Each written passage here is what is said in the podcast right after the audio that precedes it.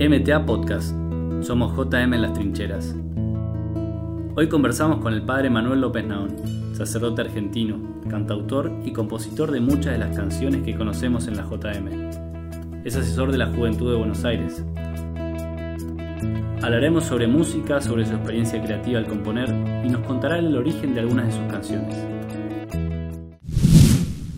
Hola Pablo, ¿cómo estás? Hola Lucas, feliz de encontrarnos nuevamente en este MTA Podcast. ¿Qué tenemos hoy? Hoy tenemos a un gran invitado, padre Schoenstatt, músico, cantautor, el mismísimo.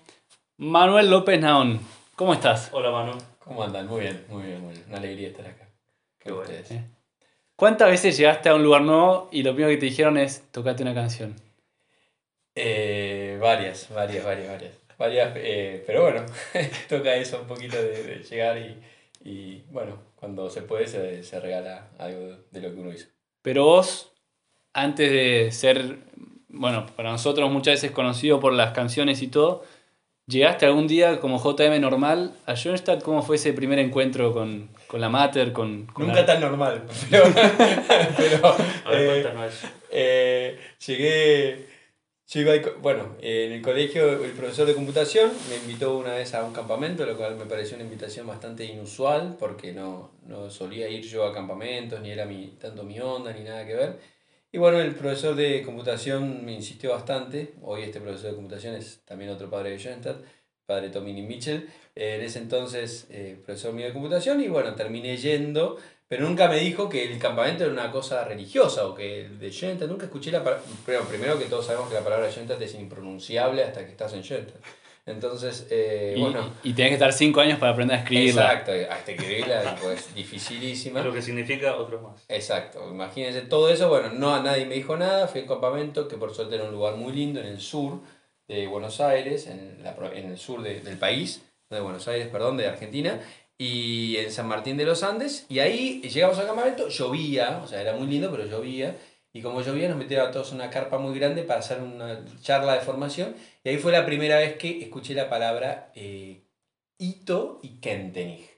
Y ahí yo me sentí que estaba en una secta, así como en de los, de los, de los documentales de, de Estados Unidos. Entonces yo empecé a buscar a- al, al- al tipo este que me había invitado, Al profe. al profe. profe. Pero era sacerdote. Eh, No, no, no, él era, él era un laico... eh, Tommy Mitchell en ese momento no era seminarista, no nada. era nada, era un gran tipo, gran, gran, gran, gran tipo. Hoy tu superior. Hoy mi superior, así que le- a quien le debemos obediencia.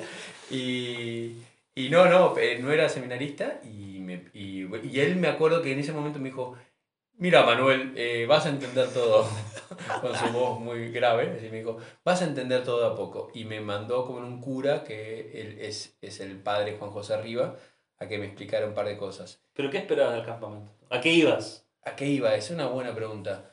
No sé a qué iba, no sé a qué iba. Yo... eh, Fuiste porque te parecía buena onda él y te la Sí. jugaste. Sí, la verdad que si me hubiese dicho que era algo de iglesia, probablemente no hubiese ido y probablemente por eso fue tan trascendental para mí encontrarme con, con lo que me encontré. O sea, yo no era un tipo, un mal tipo que le gustase, eh, no sé, hacer cosas malas, ser un tipo que, no sé, estaba todo el día haciendo, no sé, cualquiera, no. Pero tampoco me ofrecían nada eh, copado, no, nadie, me, nadie me ofrecía hacer algo más o, o jugártela por algo, en, la- en, no sé, en la adolescencia, tenía 15 años. Y por eso me pegó tanto en el, el campamento. La verdad que porque fui hoy a la luz de todos los años que pasaron, creo que fue por, por llamado así de la mater, sí, pero, pero bueno. Oye, ¿y ese campamento ibas con la guitarra o sin la guitarra ya?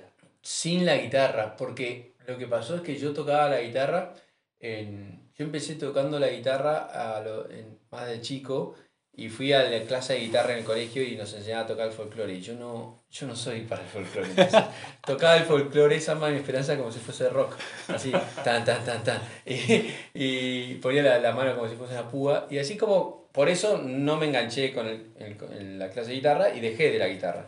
Y en el campamento, de repente me encontré con, con chicos que se dio una conjunción de cosas que en mi cabeza no eran compatibles y de repente estaban juntas ahí en el campamento, que eran chicos normales que les gustaban las mismas cosas que a mí, la misma música que a mí, y además algunos tocaban la guitarra increíble. Entonces yo decía, wow, ¿qué es todo esto? Además de todo lo que significó a nivel personal y, espiritual, conocer otro tipo de iglesia. o, eh, yo, para mí, los, los jóvenes en la iglesia no existían. O sea, para mí la iglesia era una actividad de, de señoras mayores que rezaban el rosario y no, y no, no los jóvenes. Para mí los jóvenes en la iglesia eran como una, una, una contradicción en sí misma, jóvenes e iglesia. Entonces, eh, encontrar todo eso junto en un lugar me mató. Entonces fue una, una vivencia así central.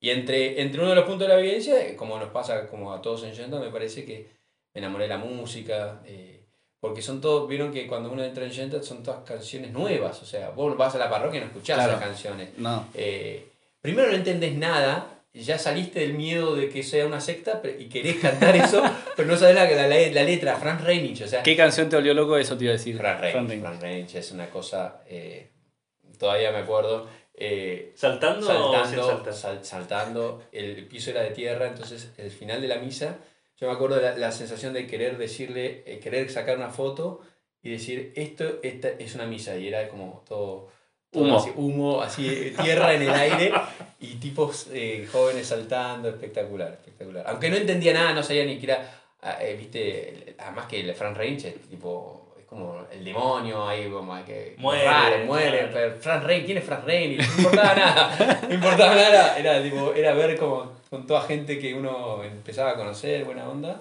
Eh, ¿Y fue la primera canción que te aprendiste en guitarra de Schoenstatt? ¿O fue Sí. otra? Siempre Sí. uno comienza, uno empieza sí. a tocar alguna Ah, canción. ¿para, tocar? Claro. No, porque era más complicada Frank Rein, porque tenía unos acordes medio raros. Yo creo que la primera más, más fácil, eh, era una, por ejemplo, hay una que era Señora, tómame la mano, o Sí. Sí, Señora, era más- era- eran otras. eh, María de la Alianza, por ejemplo, era ya otro, otro level. Ya existía. Tenía una, una- un la sostenido que era una, una posición más complicada. Eh, sí, yo te diría, las marchas las, las podías tocar. En Pero- su momento el padre Pacheco la llevaba ahí. ¿O qué música el se padre, escuchaba? el padre Pachico la llevaba. O sea, vos en el campamento tenías las marchas típicas, tenías canciones como que venían del, del movimiento medio también marcado por las hermanas, de repente un... eh, eh, te consagro lo más mío, mi corazón. Más de la JF, Más de la. JF un poquito. Que son buenas también. Que son, muy sí, buenas. sí, hay muy, hay muy lindas. Y, y después tenías como un, como, como un amplio repertorio también del cancionero popular argentino de iglesia, así como Claro. Getsemaní, de Mea- del padre Meana. Y... Pero eh, te diría que de las primeras que yo aprendí, bueno, es que hay que decir que yo en ese campamento, eh, yo venía de las clases de folclore y no sabía ni tres acordes nomás, o sea, yo me nubilé con lo que veía, porque yo para mí, eh, al eh, después por ahí lo charlamos un poco más, pero, pero al principio yo toqué, eh, dejé el folclore, empecé a tocar como rock y empecé a, a, a cantar canciones de, de rock y no... ¿Quién te inspiró ahí? El grupo de rock. ¿Cuál era tu grupo favorito? Y hay muchos, el que, el que más a esa época, el los 15 años, era fanático de los Rolling Stones. O sea, soy todavía fanático, no, no diría fanático, pero, pero se me escuché marcó. muchísimo, me marcó muchísimo. Pero eh, durante toda mi vida fui escuchando muchas cosas. Yo diría que siempre como el, el alma tiene algo, una fibra de rock, tiene como una fibra así como más, rockera o más así de ese estilo, pero me gusta mucho desde lo más melódico, lo más folclórico, lo más... eh, la bosa, lo que tenga que ver. Fui desde, a veces por periodo fui como más eh, heavy, en otros momentos fui más, más tranqui, tuve bandas, pero bueno. Bueno, y después de ese campamento empezás y a agarrar la guitarra también porque te gustaba de antes, te motivaba. Ahí retomé la ¿Tuviste guitarra. un profesor en esos momentos, algo? ¿O so- No, no, eso fue una cosa muy loca. Yo aprendí a tocar la guitarra porque mamá me, me enseñó tres notas, eh, tres acordes, sol, re, do. Y, y después, eh, la del folclore me sumaron otros tres, la, eh, re y mi. Bueno, re se repite, pero mi también. y para Samba de mi esperanza. Y después fue un tiempo de mucho, mucho autodidacta. O sea, yo te podría decir ahí que, que, que la fuerza más grande fue como de tocar, tocar, tocar, tocar, tocar, tocar, eh, con cancionero, con... ¿Nunca tuviste clases formales? Así con... No, hasta mucho después no. Ah, mira. ¿Cómo se activó, en, o en qué momento se activó en tu cabeza el poder crear algo tú? Esto, yo voy a hacer una canción para cantarla, para tocarla. Bueno, ¿Fue de Schoenstatt o fue otra no, canción no, no, no, X? es que, ¿Cómo fue es que, tu, tu proceso? es que al principio eh, el impacto de Schoenstatt no tuvo que ver con, con, como les decía, como, con la música primero que yo pudiese hacer, sino yo me metí en un mundo, como nos pasó a todos, que además tiene eh, como en su mística tiene estas músicas. Yo no me concebía ni a palos como alguien que podía sumar a, a este mundo de Yenta con una música mía, pero sin, em, yo me metí en un mundo que tenía además entre la imagen de la mater, ciertas cosas, eh, grupos de vida, no sé qué, eh, Frank Reynolds, la colaboración de Frank Reynolds. Después yo volví a ese campamento, me, el campamento me motivó a agarrar de nuevo la guitarra, pero agarrarla para mi lado, o sea, para, para el lado del rock, para entonces armamos una banda. Y las primeras canciones que hice eh, se llamaba El Gato Azul. y era un blues, porque me gustaba mucho el blues y, y, y, realmente no le prestaba ni atención a la letra, era solamente tocar algo que tuviese una letra, digamos. claro, y la, segunda fue Mirada de Sultán, que, que, eran canciones que la letra no era tan pulida, no me, no me importaba el mensaje, me importaba más los acordes, la, cómo sonaba la melodía, y ni a palos me importaba cantarla, o sea, no, no me no, para mí la voz no, no, era ningún, no era un instrumento, era como un, un anexo para explicar lo que quiero, lo que quiero decir. Eh, el instrumento hasta ese entonces más importante, por muchísimos años, era la guitarra, tocar. Y... Entonces los primeros temas fueron para la banda de rock. O sea, al principio ¿Era, con tus amigos de colegio? Un amigo de colegio y algunos, o algunos, dos amigos y amigos de amigos era, era cualquier cosa porque cada uno tenía sus gustos musicales totalmente diferentes. Tocábamos. Festival de colegio. Festival de colegio, tocábamos punk, tocábamos cumbia, tocábamos rock, blues. Eh, y teníamos algunas creaciones propias. A mí nunca me costó como, como eh, crear cosas, entonces me digo que, que, que, un día me largué a hacer este gato azul y me mandé nomás. Muy de cara dura, así como. ¿Qué edad tenías en el gato azul? El gato azul tenía 16 años. Y, y, a los 16 entré por primera vez a una sala de ensayo con esta banda y muy cara dura porque, porque no, no sabía más de esas 4 o 5 acordes. Y nos pusimos a tocar eh, Knocking on Heaven's Door de los, de los Guns, o bueno, en realidad de Eric Clapton, pero, pero con tres notas, o sea, y empezar a, a, a hacer ruido. Solo, solos, eh, pero bueno, los que saben así de música, hay escalas, hay, hay teoría, todo. No, mi, mi, mi, ingreso a la música fue absolutamente intuitivo. ¿Y, ¿Y ahí a los 16 ya guitarra eléctrica tenías? Pedía prestada una para ir a la, a, a, la sala de ensayo. Después tocábamos ahí. Sería muy interesante escuchar el gato azul, el gato pero azul. nunca lo he escuchado. ¿No? creo que nadie lo ha escuchado acá el gato Mira, azul. Tenía, tenía dos, pero no, dos, dos tenemos ninguna guitarra acá. O dos líneas. Tenía. Quedará pendiente de otro podcast. tengo un gato azul, se llama Mambrú. Eh, Epa. Tengo Después un gato Mambrú en Argentina y... ¿Viste? Eh, y tengo un gato azul y nada, no, algo le pasaba al gato azul, pero era, pero era un Inspirado en Roberto Carlos, el gato... Exacto, exacto. Y la primera canción ya la Mater, o a Schoenstatt, que ¿cuándo cae esa ficha, esa moneda? Ahí de, Mira, de eh, ahí, ahí, estamos, hasta ahora estamos hablando del año 96 y, y la primera canción fue en el año 99 no, 97 para la alianza hicimos, hicimos una que se llamaba Somos Aliados, eh, que no era, tan, no era tan elaborada, pero era linda. Estábamos aquí en tu santuario, somos aliados, y bueno, no era tan elaborada, ahí tenía un, un co, así, un hermano de grupo, que después dejó el grupo, que, que, que era el que después fue cantante también, en, eh, teníamos con él una, la banda, o, la banda que tenía la tenía con él, él cantaba y era muy bueno para crear letras, entonces yo tocaba y él creaba letras rápidamente, era como una conexión muy rápida. Esa sería la primera canción a, a la Mater.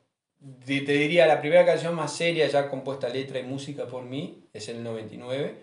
Es al grupo de vida, que mi grupo de vida se llama Legión, y es Amanecer, que es la primera canción. En el primer CD, Santuario Corazón. Canción número 2 del primer CD. El Santuario Corazón creo. Después de ese primer campamento seguiste a full. ¿O tuviste una etapa que fuiste Mirá, volviste? Yo ahí, ahí fue a full, como nos pasa a todos, primer, primer año a full. Eh, después bajó un poquito porque este profesor de computación que nos había eh, motivado para ir, después se, se, fue al seminario y lo sentimos como una transición muy grande que se haya ido. El tipo se fue al seminario y los traicionó. Sí, absolutamente, absolutamente. Era su encargado de grupo, tú. Era nuestro encargado de grupo. Y para que te digo una más para el podcast, que es buenísimo, que es que eh, estábamos enojados con Schoenstatt porque decíamos que Schoenstatt solo te, te quiere para hacerte cura. Entonces, habíamos dejado Schoenstatt por una semana. Dejamos Junta porque dijimos, bueno. Todo el grupo entero en, en conjunto. Sí, dejamos, dejamos, dijimos, bueno, esto, esto- esto- estos tipos están locos. O sea, se, nos fue, se nos fue, se nos fue el, el jefe de grupo, el, el encargado de grupo, no sé qué, ta, ta, ta. Mirá Profe. si no- Al noviciado. Mirá, ah, no, claro, al- noviciado. pero Ah, el encargado. El encargado. Y, y bueno, ese año, bueno, después al otro año, como nos pasa, volvimos con todo, o sea, nos duró una semana, volvimos con todo, el año de la Alianza Amor, a full, y el, y el siguiente, último año de colegio para abajo, o sea, yo te diría que es una montaña rusa, Mm, pero nunca abandoné eh, Claro. Desde esa primera canción, Manu, ¿cuántos CD has grabado y cuántas canciones crees tú que has compuesto? Uy, eh, CD lo tengo más claro, eh, porque son menos. Claro, son canciones. menos- son- y más fácil que acordarme. Son tres CDs. El, el 2003 eh, fue el de Santo del Corazón, el 2009 fue Queda entre nosotros y en el 2017 fue Nos junta el sol. el sol. Bueno, después Tiempo de Alianza. Eh, claro, y en otros CDs eh, que, que hicimos con, con hermanos seminaristas en el seminario, participé con algunas canciones y eh, participé ahí con la producción o con, o con, sí, con armar el proyecto. Pero en general yo te diría que podría llegar a tener eh, 45 o 50 canciones. Te podría, porque si cada uno sí tiene 12 y son ahí tenés 36. Sí. Eh, y entre las de otras de los otros CD y alguna que por ahí nunca, nunca publiqué. ¿Cuál es la canción que le tenés más cariño vos o que te expresa Mi más? himno de mi corazón es para darlo a los demás. Fue el, Eh, también ¿tu la lema de que- ordenación? exacto, fue la- el lema que eh, elegí. Y la canción que más orgulloso te pone musicalmente, que decís, wow, mirá qué buena está musicalmente esta. Oh, esa es buena pregunta. Eh, hay, hay tres, voy a decirte tres cosas. Una, eh, la que me parece más linda y que, eh, no sé, nunca estudié nada, ¿eh? Callado de Amor tiene una melodía... Yo coincido, para mí es la mejor musicalmente. Es, es- es como muy linda, muy, Sí, muy, sí. muy, muy, muy linda. Después hay cosas brillantes, intuitivamente brillantes, porque nunca estudié. eh, yo creo que la secuencia de, de Cántaro de Barro de Re a Fa tensiona, pero después relaja, tiene como varios en- momentos como, como lindos, o sea, como lindos musicalmente. Y el acorde, y el, y el segundo acorde del, del, del estribillo de la de siempre eh, es desconcertante, pues es un si menor con bajo en sol sostenido, que es raro, que es raro, o sea, flasheé y lo puse ahí, y, y eso, es, eso me pareció como... Claro, porque te fuiste ganando fama también de que tus de que hacías canciones con acordes raros. Exacto, parece que, parece que, que, que sí. Te fuiste así ganando- Oye, de esas canciones del Patito Feo, la que me imagino que todas te gustan porque todas las has hecho, pero Sí. alguna que... De cada CD yo sacaría una. O sea, no, bueno, sí, como- pero por lo menos te sé decir que el primer CD que, que, que, era muy lindo, yo podría prescindir, eh, en realidad el segundo, eh, Todavía una vez más, que es una canción amarilla, es una canción larga, es una canción que... Cambia de ritmo Cambia completamente. de ritmo, está poco clara. Y del último CD, la canción María también, que no es que no tenga nada contra la madre porque la amo, pero, pero la canción María fue muy apurada. No fue digna de la Mater, querés tanto la Exacto, Mater que... exacto, exacto. Fue como, como, bueno, eh, grabémosla, pero no. Sí. Che, y cuando vos decís no sonrías por agrado, que estaba hablando de la canción Cántaro Niño. Niño. que Eh, muchos lo llaman cántaro de barro, pero se llama Cántaro de barro Niño. no, porque existió una canción Cántaro de barro, entonces Cántaro Sí. Niño. Ah, sí, no sabía. Mm, Pensé que era por eso, no, no era por eso. No, cántalo niño. Siempre fue Cántaro Niño. Sí, Ah, entonces Cántaro Niño. cántalo. Eh, ¿No sonrías por agrado? Eh, está buena, esa es una canción... Quiero contarles tres cosas de esa canción. Eh, una, que esa canción iba a estar en un CD que al final no quedó, eh, que era iba a estar en el Ciudad Multicore, que, era, que la grabamos en el 2007 en el seminario en Chile. No quedó porque, porque ya tenía muchas canciones el CD, no quedó por espacio en disco. Y estaba empezada a grabar. Estaba, había empezado, la habíamos empezado a grabar, pero no, no quedó. Y por suerte no quedó porque estaba... Le faltaba. la- la- sí, sí. Y, la, y, la, y la, la grabación del 2009 en Paraguay fue muy, muy buena. Ese CD es muy... Es muy Sí, Está mucho. muy bien, está muy bien, eh, está en paz, o sea, está sereno. Entonces, ese es el primer dato.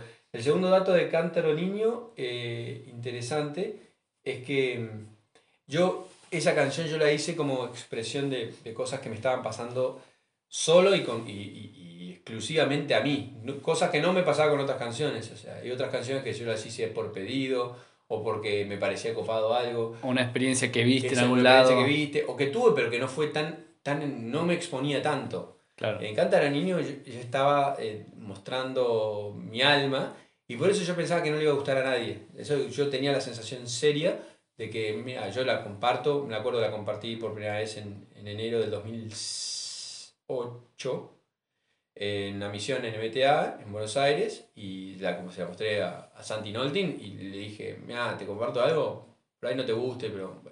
Y después empezó a dar una cosa muy linda eh, con esta canción. Y esta, esta frase que vos me decís, no sonrías por agrado, eh, tiene que ver con, con bueno, con, eh, lo dice la frase, pero esto de no, no, no caretear, no ponerse caretas. Más importante que, que caerle a todo el mundo bien es como consolidar la propia personalidad. Sobre todo era este llamado, es un canto que le canta uno a Jesús a uno, eh, uno es el cántaro que está rajado y Jesús te está cantando la canción, y que nos invita a... No, no es necesario que estés todo el tiempo tratando de agradar a todo el mundo. Prefiero que fortalezcas eh, tu alma y que te animes a volar originalmente, ¿no? Es, no, no juegues ese partido del agrado, te diría. Mm. Que por ahí va, por ahí, por ahí va el, el- el tema, que era... eh, Manu, hay muchas canciones que los jóvenes realmente se conmueven de corazón. Eh, es una experiencia, viven casi una experiencia religiosa. Pero tiene una vivencia espiritual muy profunda eh, cuando cantan, no sé, la de siempre, después de caer, que es una canción De que Sirene. conmueve, de sirene. Serena pega Eh, fuerte. Pega fuerte. yo como cura también que recibo a jóvenes que, que en la confesión van motivados también por, por canciones que le han tocado, ¿no? Eh, esta canción Después de caer, que es las promesas que uno hace y las debilidades propias, eh, ¿cómo se te ocurrió? ¿Cómo, ¿En qué te inspiraste? ¿O cómo, cómo la viviste? Mira, la, la canción eh, la hice en el medio de la práctica pastoral ahí que estuve en Asunción, ahí con, en Paraguay eh, en 2009, y, y tiene que ver con la experiencia propia, no solo de pastoral, de conocer o, o estar con chicos que, que habían caído, ¿no? O, o nuestras caídas cotidianas, sino que eh, a mí me, me- es como un, es como una canción que a mí me gustaría siempre volver a creer uno mismo, digamos, porque me, lo que dice la canción básicamente es que, es que te sentís mal porque defraudaste y la persona a la que... Lo, lo que está detrás, que, que hoy después lo fui poniendo en palabras, en otras circunstancias, no en canciones, pero lo que está detrás es que uno eh, en realidad pareciese que en, en realidad lo, lo perfecto sería no caer. Y eso es lo que eh, entra en crisis en la canción. Que en realidad lo perfecto no es no caer, sino justamente estar con Jesús para... Porque caer ya nos caemos solos. o sea, Claro que depende más de él no caer que de nosotros. De su exacto. amor, de lo que él nos da. Exacto, exactamente. Y, y por, eso, por eso es un diálogo entre uno y Jesús nuevamente. Eh, esta técnica de diálogo la usó para bastantes eh, canciones. Y, y- y en el- cuando habla Dios Padre o Jesús, justamente la, es lo que yo también quiero creer, que digamos que no, bueno, que no necesitamos merecer su amor, que, que Él siempre estuvo, que va a estar. Y la frase por ahí, para que a mí más me interpela, es que, em, que eh, ha sido mejor, no o sea, ha, sido mejor caerse, aunque el mejor no es que Dios te empujó, sino que ha sido mejor que vos con tu humanidad te hayas caído, porque de esa manera entendiste que, digamos, que cuando vos crees que estás todo bien, casi que ni necesitas confesarte, como que decís, bueno, estoy todo bárbaro, así que no, ni me acerco. No, no descubrimos que en realidad la confesión no es solamente contar las cosas malas, sino acercarse a Jesús y acercarse a su gracia, para seguir amando y pudiendo... Y mejor, no es de estar mal y estar. Exacto, digamos, no como una, un, un borrar eh, errores o, o cosas malas, sino también, entonces, eh, acercarse a su gracia, a su amor. Entonces, esto de que las glorias nos distancian. Esto es como muy personal, así como que, que la gloria, cuando la gloria no está buscada con Dios y es personal, uno tiende a pensar que casi que, que Dios es una ayudita. Yo vengo bárbaro y, y gracias Señor, cada tanto te doy bola y, y te rezo a la noche, pero yo, yo podría bien sin vos. Claro. Esa es como la tentación. de que, que trata de, de blanquear la, la canción. Que en realidad igual eh, él te quiere levantar, él quiere estar con vos, él, él quiere que seas feliz, él quiere, pero eh, una y otra vez nos damos cuenta de que no podemos solos. Y bueno, eso a veces nos... Tiene una frase muy simpática para los que están más comprometidos, más trabajando. Hubiese sido mejor no comprometerme con nada. Me la- me la- me están cansados. Cada tanto me Sí, mandan sí. un mensaje de voz con una persona sido cantando hubiese sido. ¿Qué te pasa cuando escuchas Misioneros, así brevemente? Oh. Cerrando. Que debe ser de los top one Sí. de escuchar en Spotify, ¿no? De- Sí, sí, sí, misioneros. Eh, para mí, para mí hay una cosa muy linda que, que se, ahí fue, fue un regalo, así, no sé si del Espíritu Santo, seguro como esto de la, no yo, pero ahí está puesto como la identidad. La, cuando la, la canción dice, soy misionero, a la persona le, pasa- le está pasando algo, o sea, hay como el joven, o eh, eh, hay como una, se enciende como querer gritar eso. O sea, es como, es como que la canción te, te da una puerta, te permite reconocer algo en vos. O sea, eh, yo al final soy misionero. O Y sea, qué fuerte para un joven de hoy experimentarse misionero. Exacto. Y, Es y que lo puedo cantar eh, sin... No estoy diciendo soy perfecto, no estoy diciendo creo en todo, no estoy diciendo eh, soy misionero. O sea, y esto me gusta, esto me hace bien, esto, esto quiero vivirlo. Y por eso eso que pasa con la canción me parece que está muy bueno. Mano, ¿y vienen proyectos nuevos? ¿Estás haciendo algo? Sí, ahora, ahora estoy. Eh, algunos, La onda del momento es publicar de canciones. Exacto, ¿no? Así, ¿Estás exacto. en esa o estás Estoy en haciendo- es- no, es, no es que estoy en eso, sino que tengo una nueva canción eh, bien grabada y linda para subir a Spotify, pero se viene ahora que hay una. Voy a volver a subir por ahí a lo que no sé cuándo escucharemos este podcast, pero quizás cuando lo escuchemos. eh, todavía he sacado algunas de las canciones de Spotify porque las estoy volviendo a subir desde otra desde otra plataforma y se vienen una canción nueva. Quisiera grabar alguna otra nueva, pero por ahora viene una nueva. Manu, para ir cerrando, eh, a los jóvenes que están en cuarentena, a los que están viendo esta pandemia, que saben los tres acordes, la, sol y mi, ¿qué le dices? Bueno, le diría, eh, bueno, si les gusta la música, que, que le metan, que... yo le- les diría una sola cosa, que yo eh, en este camino como de, de expresar a través de la música, la guitarra, muchas veces me comparé y salí perdiendo y, y por, por esa comparación como que, como que me sentí triste y muchas veces dejé la guitarra en un costado porque nunca pensé que nunca iba a poder cantar o tocar como tal o hacer una canción como tal. Eh, yo les diría fuerte que, que el camino no se trata de, de competir o de, o, de, o de ser como alguien, sino que a cada uno seguramente tiene mucho que expresar y que, y que toque, que toque mucho. Y hay gente que es más meticulosa, que se puede aprender un solo de Guns N' Roses de memoria con tablaturas, hay otros que son mucho más intuitivos. Eh, esto es una gran herramienta también de autoconocimiento para saber cómo, cómo es uno, que le metan, que le metan que, que es una manera muy linda de alegrarse. Yo después, cuando estoy muy cansado a la noche, de repente llego a la capilla y toco una canción para, para dejar todo el día junto a la madre. Manuel López Naón, padre de Jonathan, cantautor, muchas gracias por acompañarnos en este día Muchas gracias, Manu. Muchas gracias a ustedes. y a seguir componiendo. Eso. Chao, chao.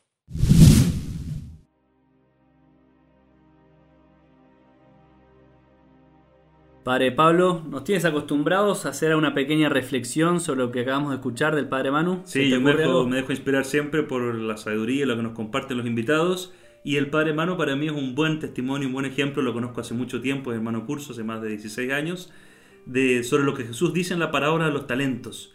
Cada uno tiene talentos y dones que tiene que desarrollar, no puede esconderlos, dejarlos debajo de la cama, guardado, enterrarlo en la tierra, sino que tiene que sacarla a relucir. Y Manu, y creo que todos tenemos grandes talentos, la cosa es que nos preguntemos, ¿qué talentos tengo y qué herramientas tengo para desarrollar aquella cosa que Dios me ha regalado? ¿Vale la respuesta yo no tengo talentos, Padre? No vale, no vale. Nadie es tan pobre, nadie es tan miserable para no tener nada que compartir en, en cuanto a talentos.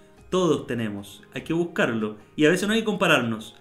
Los talentos son originales, son propios, hay que quererlos para hacerlos relucir. Muy bien. Y por otro lado, podemos preguntarnos también qué canciones nos conectan más con Dios. Eh, especialmente acabamos de escuchar algunas canciones de Nombrar del Padre Manu.